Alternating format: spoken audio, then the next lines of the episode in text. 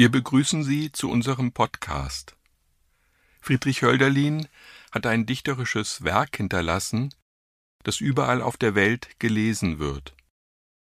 Von Hölderlins Texten, ihrer Sprach- und Lautgestalt geht eine Faszination aus, die Menschen ins Offene finden lässt, in das Gespräch mit sich selbst wie in den Dialog miteinander.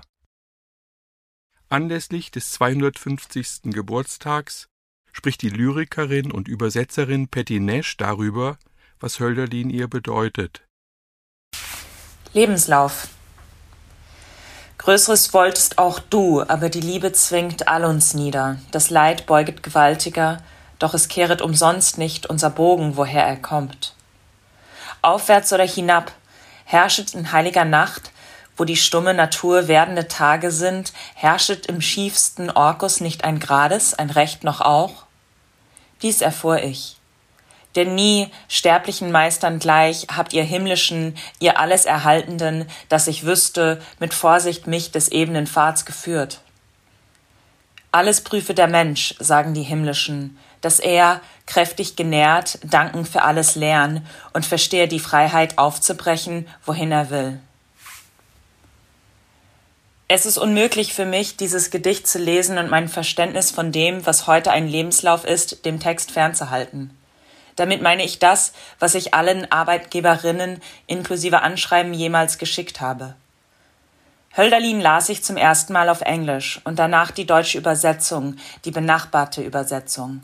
Es war 2012. Meine Freundin kam aus einem Philosophieseminar und fragte mich, ob ich den wohl kenne. Ich weiß nicht mehr, welches Gedicht ich las. Grimms Wörterbuch konstatiert, dass Lebenslauf schon seit dem 17. Jahrhundert seine heutige Bedeutung besitzt. Laut Duden der individuelle Verlauf eines Lebens oder die schriftliche Darstellung, Zusammenfassung der besonders für die Berufslaufbahn wichtigsten Daten und Ereignisse des eigenen Lebens. Und dann zitiert der Eintrag in Grimms Wörterbuch ein Gedicht von Goethe, Künstlerlied aus den Wanderjahren. Ein Laufen, das ist nicht das Tun, sondern die Spur davon. Diejenigen, die Lebensläufe verfassen, sind Lebensläufer, laut Grimm. Hölderlins Lebenslauf beginnt in Laufen, wo er 1770 geboren wurde. Das würde bei seiner Bewerbung ganz oben links stehen, wie es bei fast allen Lebensläufen steht, was bei mir ein Unbehagen hervorruft.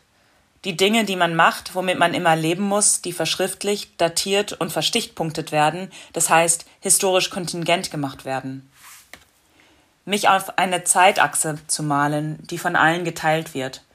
1991 geboren, in Berlin lebend, ledig. Und natürlich alles, was ich überspringe, aber auch überlebe, aber auch mit leben muss, kommt nicht drauf. Die erste Fassung dieses Gedichts, nur vier Zeilen lang, 1799 veröffentlicht. Diese Fassung, viermal so lang, über 20 Jahre später im Jahr 1826 veröffentlicht. Größeres wolltest auch du, diese Wendung zu mir, dieses auch, spannt wie kein anderes Gedicht, das ich kenne, ein Netz, aus dem ich mich nicht entknoten kann, also ich persönlich, Paddy.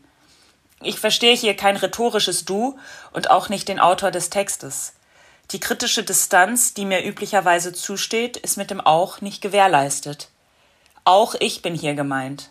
Das Auch sticht mir ins Auge. Und sobald ich versuche, mich von dem Text zu distanzieren, wird meine Zugehörigkeit wiederholt, aber die Liebe zwingt all uns nieder. Auch die allwissende, sprechende Gestalt des Gedichts ist hiermit gemeint. Zusammen bilden wir ein Wir, ein gemeinnütziges Pronomen, zu dem scheinbar die ganze Menschheit gehört. Wie eine Fingerfalle, die sich enger zieht, je mehr man versucht, seinen Finger herauszuziehen. Sehr früh habe ich herausgefunden, dass man annähern muss, um der Falle zu entkommen. Ich glaube sogar, dass ich es in einem Cartoon gesehen habe, in dem zwei Erzfeinde derart miteinander verstrickt sind, dass sie sich zuerst vertragen müssen, bis sie sich voneinander befreien können. Die Liebe, die Annäherung, die zieht uns alle nieder, egal wie. Doch unser Bogen kehret nicht umsonst. Oder besser, er kehret umsonst nicht, woher er kommt. Der Satz zum angespannten Bogen, dieses Bild, das wie Wikipedia mir erzählt, aus Hölderlins Interesse an Heraklit entsprang. Es unterscheiden sich die griechischen Wörter für Bogen und Leben nur durch ihre Betonung voneinander. Diese Strophe ist auch verbogen, eine beinahe absurde Überstrapazierung der Syntaxen, die mich letztendlich zum Schluss der Strophe fragen lässt, woher er denn kommt. Ist da eine gebogene Linie, eine Biegung, Duden 1, ein gekrümmtes Kurvenstück, Duden 2, oder ein gewölbtes Tragwerk, das eine Öffnung überspannt, Duden 3, der zu uns kehrt, ein Leben, das sich mit Gewalt und Sorgfalt um uns kreist, biegt, überspannt. Und trotzdem wird nicht präzisiert, woher denn und wohin auch nur. Der Zufall, der wird auch sehr klischeehaft und häufig als Würfelwurf beschrieben, aber trotzdem puste ich immer auf meine Hand, wenn ich Kniffel spiele und würfele nach oben und nach unten. Aufwärts oder hinab. Das Gedicht zappelt. Die Liebe zieht uns nieder, das Leid beugt uns, der Bogen kehrt. Aufwärts oder hinab. Was genau aufwärts oder hinab muss, bleibt unklar. Es ist das Hochklettern und Unterschlüpfen. Es ist das Nicht an einem Ort bleiben. Es ist die Tatsache, dass nichts für immer ist und das, so wird uns jedenfalls vergewissert, sei gut. Die Stunden meines Lebens, die ich auf dem Crosstrainer verbracht habe, ein Bogen auf und nieder, das dem Laufen ähneln soll, aber beim Laufen habe ich mein Knie verletzt. Und trotzdem scheint mir diese Strophe unsicher. Herrschet nicht? Herrschet nicht? Zweimal nacheinander versucht das Gedicht eine Gegebenheit zu bestätigen. Der Versuch, auch dem gewaltigen Leid des Erlebens im Orkus Recht und Sinn zu verleihen, dem zu vertrauen, was einem passiert, weil es sich so gehört. Aber der Unwille oder gar die Unmacht, dieses auszusprechen, sondern nervös die Frage zu stellen, ist es nicht so? Ist das normal? Wenn ich Gedichte lese, erkenne ich mich manchmal wieder im gewölbten Spiegel. Bin ich das wirklich? Auch im schiefsten Orkus, was ich bis zur letzten Minute des Verfassens als Orkan missverstanden habe und sehr schön fand, weil ich gerade auch im Orkan bin und der Regen schräg der Fensterscheibe entgegenfällt, soll es ein Recht geben. Aber ich bin noch im werdenden Tag. Dies erfuhr ich. Ich vertraue diesem Ich des Gedichts nicht. Sprach dieses Ich nicht gerade mit einem Zögern? Ist es das gleiche Ich, mit dem ich noch in Fingerspiel verstrickt bin? Dieses Gedicht wird als Ode bezeichnet und eigentlich darf ich mich dank dieses Pronoms nicht mehr auf dem unebenen Pfad, sondern darüber begeben. Plötzlich veranschauliche ich mir das Leben und den Pfad wie ein Vogel oder ein Flugzeug im Steigen oder Landen.